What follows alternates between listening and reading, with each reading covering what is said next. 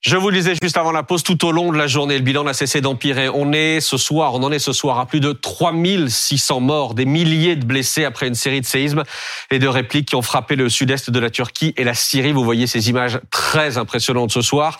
À l'heure où nous parlons, les secours s'activent toujours pour tenter de retrouver les survivants. Il y a parfois des dizaines de personnes disparues dans les décombres d'un seul immeuble. On va en parler dans une seconde avec nos invités, le colonel Arnaud Vilm. Bonsoir colonel, merci d'être là. Porte-parole de la sécurité civile avec Gaël Musquet. Bonsoir Gaël, Merci d'être là également, spécialiste dans l'anticipation, la prévision et la prévention des catastrophes naturelles. Euh, quand la première secousse a eu lieu, la nuit dernière, la plupart des victimes étaient en train de dormir. C'est ce qui explique en partie la lourdeur du bilan. Les images, c'est avec Stéphanie Zenati et Emmanuel Abron. Au milieu d'une montagne de gravats, dans les bras de son père, cette petite fille est une miraculée. Après des heures de recherche, elle vient d'être retrouvée vivante, enfouie sous les décombres. Un espoir pour ces dizaines d'habitants qui, eux, attendent encore des nouvelles de leurs proches. Il y a ma sœur et ses trois enfants sous les décombres, et aussi son mari, son beau-père et sa belle-mère. En tout, sept personnes de notre famille sont coincées. Il était 4h17 heure locale la nuit dernière lorsque la terre s'est mise à trembler dans le sud de la Turquie.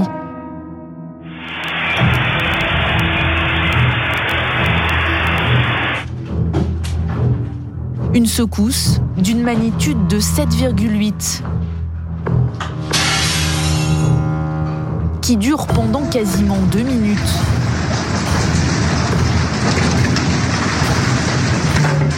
Un bruit assourdissant. Les lignes électriques sont touchées. D'un seul coup, le ciel s'illumine. Des milliers d'immeubles s'effondrent. Les habitants incrédules se retrouvent dans la rue, au pied de leurs appartements, pour certains éventrés, pour d'autres totalement réduits à néant. Je dormais quand ma femme m'a soudainement réveillé. Le tremblement de terre était très violent, très effrayant. Nous entendions des bruits de partout. Un séisme d'une intensité extrême qui a fragilisé les bâtiments, comme cet immeuble qui s'écroule plusieurs heures après la secousse. D'autres subissent les répliques qui s'enchaînent tout au long de la journée, ce qui provoque encore davantage de dégâts.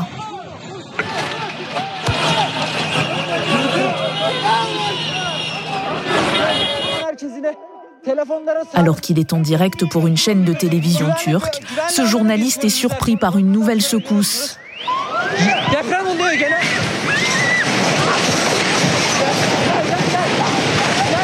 Il prend la fuite et réapparaît quelques secondes plus tard, au milieu d'un nuage de fumée. Alors que nous nous dirigeons vers les décombres, il y a eu deux répliques consécutives, avec un grand bruit, et le bâtiment que vous voyez sur ma gauche a été entièrement détruit. Il y a beaucoup de poussière. Un habitant du quartier arrive et il est couvert de poussière. D'après les premières estimations, pratiquement 3000 immeubles se sont effondrés. Uluslararası yardımlar için de ülkemizde temaslar kurulmaya başlanmıştır. NATO ve Avrupa Birliği yanında 45 ülkenin yardım teklifleri tarafımıza ulaşmıştır.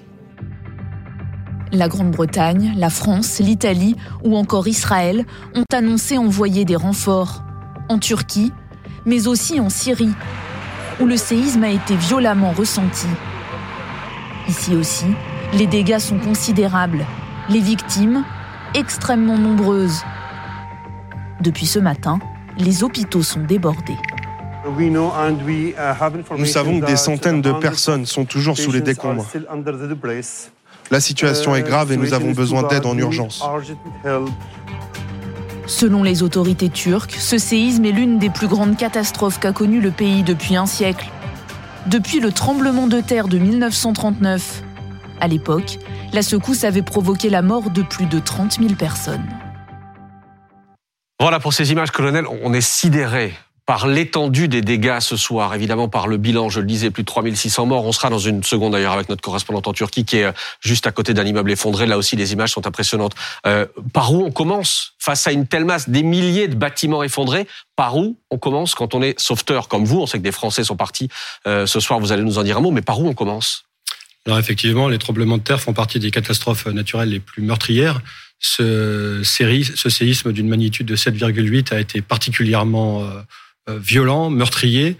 Et euh, il y a quelques répliques à attendre dans les 24, 48 mmh. heures qui viennent. Donc le, le, bilan risque de, de s'alourdir avec en plus un effet euh, panique qui ne va pas simplifier les premières opérations.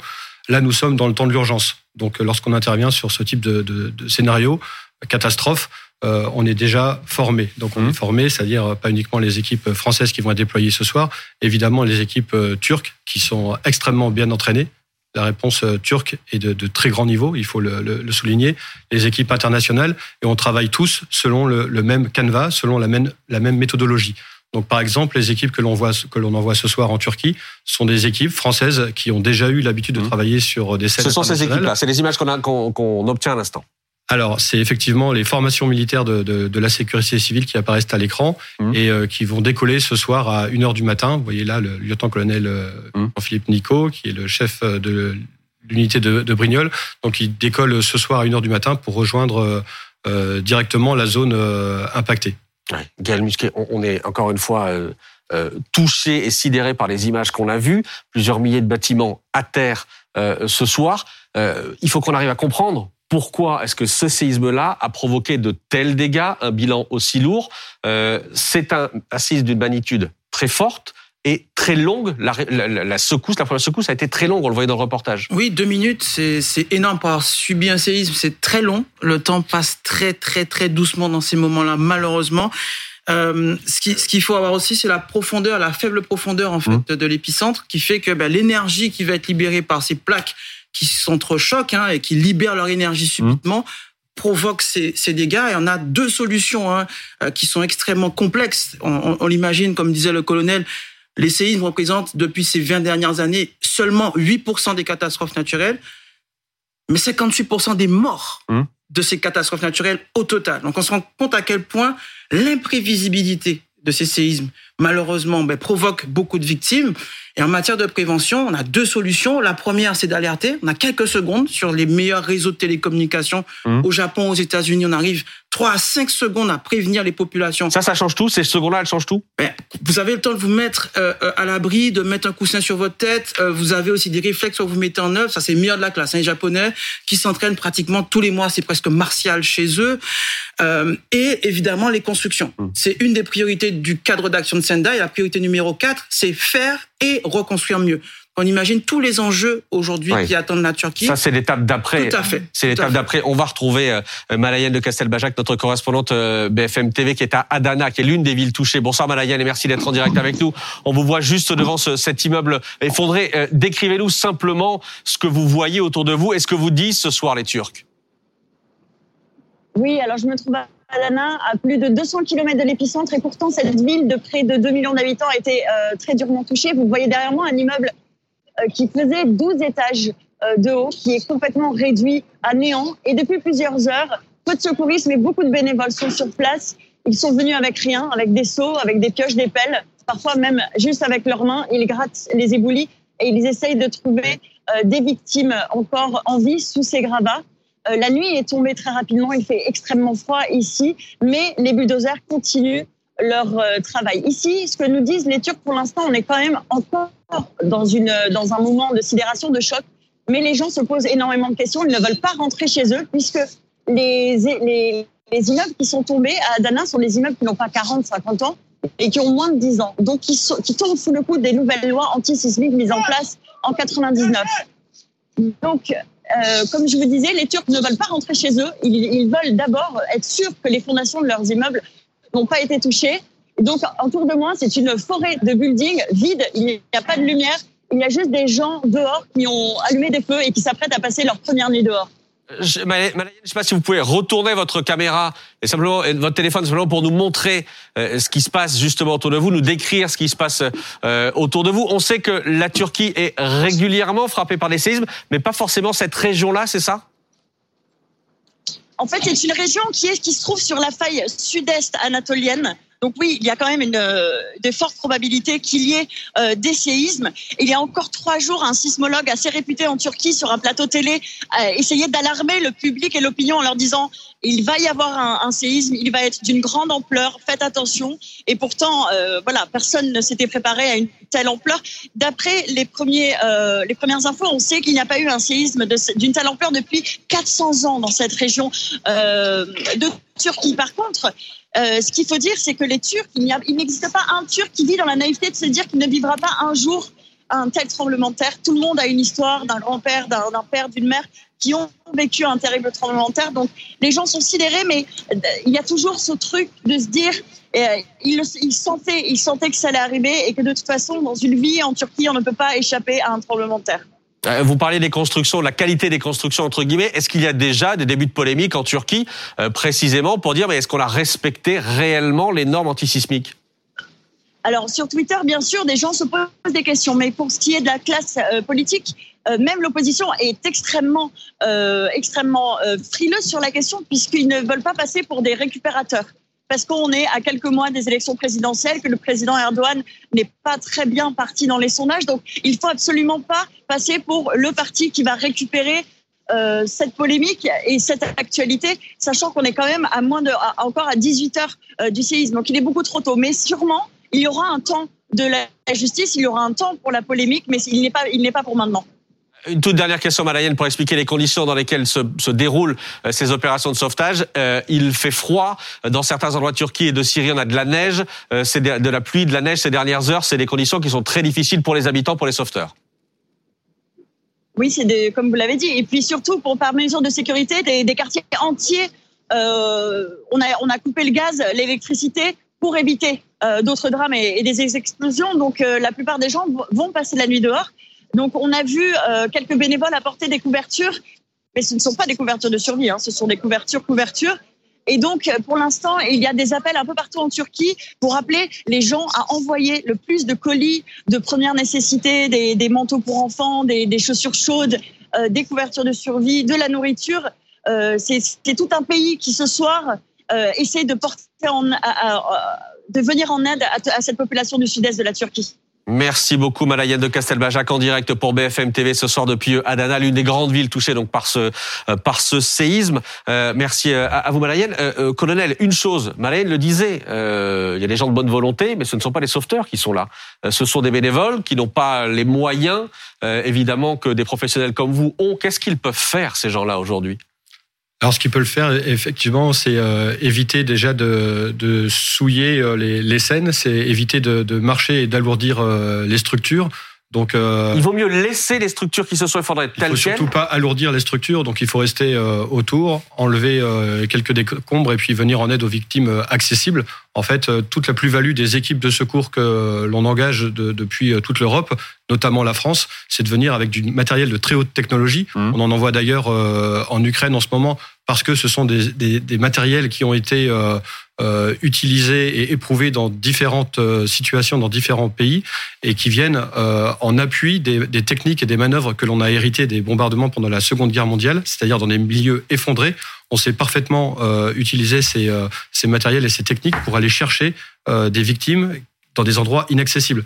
Donc si les personnes alourdissent ces structures, le risque est effectivement de, de mettre euh, les victimes dans des situations euh, plus Malayenne nous le disait à l'instant, le séisme a eu lieu, le séisme et ses répliques ont eu lieu euh, il y a 18 heures. Oui. Il y a toujours espoir de retrouver des survivants. Euh, pendant combien de temps? Bien sûr, alors vous avez différents types d'effondrements. De, de, On les a vus d'ailleurs sur vos images. Vous avez des, des effondrements à plat qu'on appelle en millefeuille, des, des effondrements en V, en oblique, et en fonction en fait de, de la chute des débris, vous avez des niches de, de survie qui peuvent se, se, créer naturellement. Et euh, effectivement, il y a des bonnes chances de survie pour les personnes si euh, tant est qu'elles aient un peu d'alimentation euh, oui. Euh, avec elles. On retrouvera inévitablement des, des, des victimes dans, dans, ces niches dans les jours euh, à venir. Pour l'instant, c'est les victimes de surface que l'on cherche à dégager. Et dans les 48 heures qui viennent, on va commencer les opérations critiques. Gaël Musquet, quand on voit toutes les images depuis tout à l'heure, on a des immeubles qui ont parfaitement tenu et d'autres euh, qui se sont effondrés littéralement dès la première secousse, certains euh, pendant les répliques. Comment on explique cette différence-là d'un immeuble à l'autre? L'énergie va se répartir différemment hein, dans, dans, dans, le sol. Les sols sont de qualité différente en fonction des endroits où ces fondations de ces différents immeubles ont été construits. Et la prévention, c'est ça. C'est que, en fait, au-delà de la norme sismique sur la construction même du bâtiment, il y a aussi des études de sol euh, à faire mmh. euh, avant toute construction et en fonction du nombre d'étages. Donc, toutes ces normes-là, cumulées, plus évidemment la préparation des populations, préparent à faire face à ce type de, de, de séisme. faut imaginer hein, qu'entre chaque degré de magnitude sur un séisme, on multiplie par 30 l'énergie qui a été euh, qui est déployée. On va avoir là, sur les semaines et les mois à venir, encore des répliques. On se souvient ce qui s'est passé à l'Aquila. Euh, en 2009 en Italie. En Italie, et donc il va falloir encore s'armer de patience mmh. à la fois pour dégager évidemment sortir ses victimes, mais aussi pour euh, les différentes répliques qui vont avoir lieu dans un contexte un peu particulier avec ce froid. Je veux juste dire un mot, parce qu'on vient de voir ce qui se passe en, Turquie essentiellement, on a une correspondant en Turquie, mais il faut, imaginer ce qui s'est passé en Syrie. Évidemment. Un pays qui est en guerre hein, depuis 12 ans, avec euh, quatre différents groupes, dont les djihadistes, les Kurdes, les pro-turcs, qui, qui se disputent cette région. Une région où il n'y avait déjà pas de carburant, d'électricité, de chauffage, où il n'y a même pas de bulldozer à proximité. Donc effectivement, on imagine pour les secouristes ce que ça va être en Syrie et pour l'hypothétique reconstruction. pardon, mais euh, encore plus compliqué. On sait effectivement à quel point c'est chaotique. La situation là-bas est chaotique bien avant ce, ce séisme. Est-ce que la France, d'autres pays étrangers peuvent envoyer des sauveteurs en Syrie aujourd'hui? Colonel Alors c'est la communauté internationale qui va répondre euh, à, cette question. Les Russes sont déjà là-bas, en tout cas, puisque ce sont des alliés de Damas, mais, dans la région, mais dans la région que, que Damas. Israël, Israël est en train d'envoyer des renforts euh, aujourd'hui à Damas, ce qui est très intéressant d'un point de vue géopolitique, parce que c'est deux capitales qui ne se parlent absolument plus, enfin deux pays qui se parlent plus. Euh, mais moi, ça me fait penser à, en fait à ce qui s'est passé en 1999. Vous avez deux gros tremblements de terre qui ont eu lieu, qui ont fait des milliers de morts aussi euh, en Turquie et en Grèce. On sait aussi les problèmes qu'il y a entre la Turquie et la Grèce.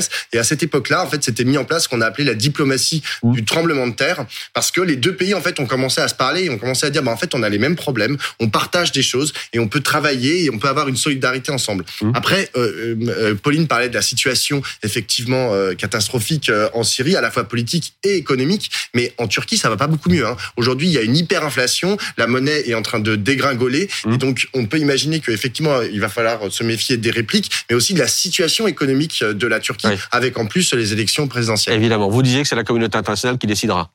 Oui, parce qu'en fait, euh, la réponse opérationnelle est organisée autour euh, de, deux grandes euh, institutions, OCHA et ECHO, donc les Nations Unies et l'Union européenne pour le mécanisme de protection civile. On va voir ce qui va se passer. Les Grecs ont envoyé aujourd'hui des secouristes du côté de côté de la Turquie. Une dernière question, Galmusquet, sur ce que nous disait Balayen à l'instant également. On a cette faille, cette faille qui passe par le, par notamment par le sud de la, de la Turquie, qui avait été calme ces dernières années. Et ce que l'on lisait aujourd'hui du côté de la Turquie, c'est que justement, peut-être qu'on avait oublié un peu un certain nombre de, précautions à prendre, etc., parce que cette faille ne s'était pas réveillée depuis très longtemps. Et c'est tout le problème des failles. Plus elles sont silencieuses, plus l'humanité oublie qu'elle est face à un danger, et plus l'énergie entre ces plaques s'accumule. Et au moment où cette énergie se libère, ça donne ces séismes de grande magnitude. L'Europe n'est pas épargnée. Le mmh. dernier grand séisme 1908 euh, Messine, 50 000 morts avec un tsunami, la royauté portugaise. Hein, on se souvient hein, que le fondement de la sécurité civile, 1755, le séisme euh, au large de Lisbonne, euh, qui perturbe et qui, et qui, paralyse hein, la, la, royauté portugaise, qui dort comme les Turcs aujourd'hui, qui a dormi à l'époque. Hein, déjà, cette royauté traumatisée dormait déjà sous tente après mm. ce séisme de Lisbonne, qui a déclenché un tsunami jusque sur les côtes caribéennes de la France. Donc, rester vigilant et ça doit, doit nous rappeler aussi en France que nous sommes un pays aussi à risque sismique dans l'Hexagone et en Outre-mer. Merci beaucoup Gaël Musquet, merci colonel Ardoville d'avoir été avec nous ce soir en direct dans 22h Max.